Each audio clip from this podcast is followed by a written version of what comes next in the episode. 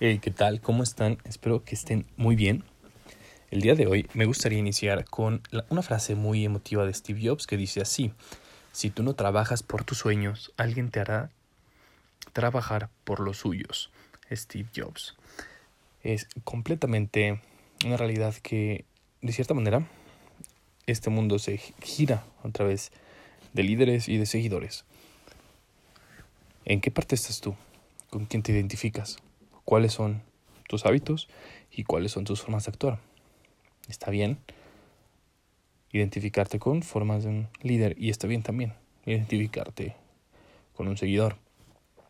Si te interesa más un sueldo base, tener prestaciones em, seguras y sobre todo estabilidad salarial, pues vaya, a encontrar un trabajo siempre será una opción.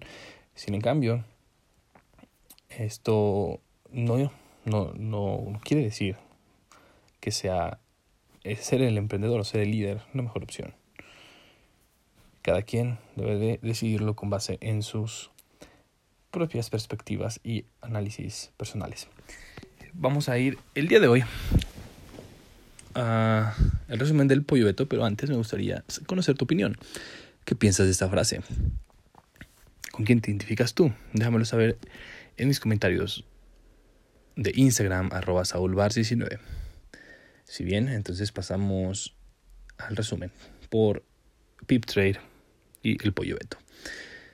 Empezamos con que el Standard Poor's 500 cayó, ya que los inversores frenaron sus puestas alcistas en las acciones tecnológicas después de que la Secretaría del Tesoro hablara sobre la posibilidad de subidas de tipos para evitar el sobrecalentamiento de la economía. El promedio industrial Dow Jones subió un 0.06%, el Standard Poor's 500 bajó un 0.67% y el Nasdaq Composite bajo un 1.9%. Fuente Investing. El peso cierra con ligera pérdida ante el fortalecimiento del dólar para cerrar en 20.23 unidades contra un cierre de 20.21 de ayer. Fuente El Economista. La Bolsa Mexicana de Valores cerró con una pérdida moderada las negociaciones de este martes. La plaza bursátil retrocedió en línea con Wall Street, mientras los inversionistas esperan que esta semana se publiquen datos económicos importantes. Fuente El Economista. Las acciones de General Electric en contra de altos salarios de sus ejecutivos. Fuente Forbes. Así también escasez de semiconductores también es por restricciones burocráticas entre Estados Unidos y China. COMSE. Las banditas la venta de vacunas durante una pandemia ha impulsado los resultados de Pfizer y ha demostrado que una estrategia en la que se embarcó hace más de una década ahora está dando buenos resultados. El gigante farmacéutico con sede en Nueva York reportó este martes ganancias por 4.900 millones de dólares en los primeros tres meses del año.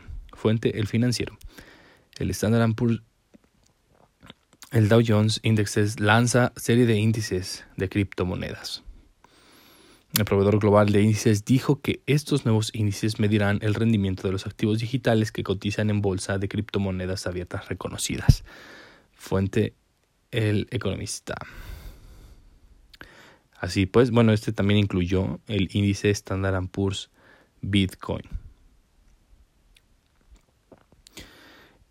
Eh, Ethereum alcanza un nuevo máximo de 3.500 dólares por criptomoneda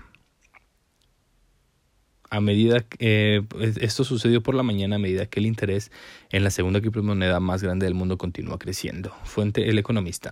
El Nasdaq cae 1.9% por descensos en las acciones de Facebook, Google, Apple y Amazon. Fuente El Economista. El IPC cerró con una pérdida de 0.35% y el Colcap con una ganancia de 1.005%. Recuerden que el día de hoy, martes, inició el curso de creación de eh, portafolios de inversión en Pip Trade Premium. Si todavía no están inscritos, háganme saber si les interesa un descuento de 200 pesos en la suscripción anual. Pregúntenme por el enlace en mi Facebook. Que tengan perdón, en mi Instagram. Que tengan un excelente día. Nos escuchamos mañana.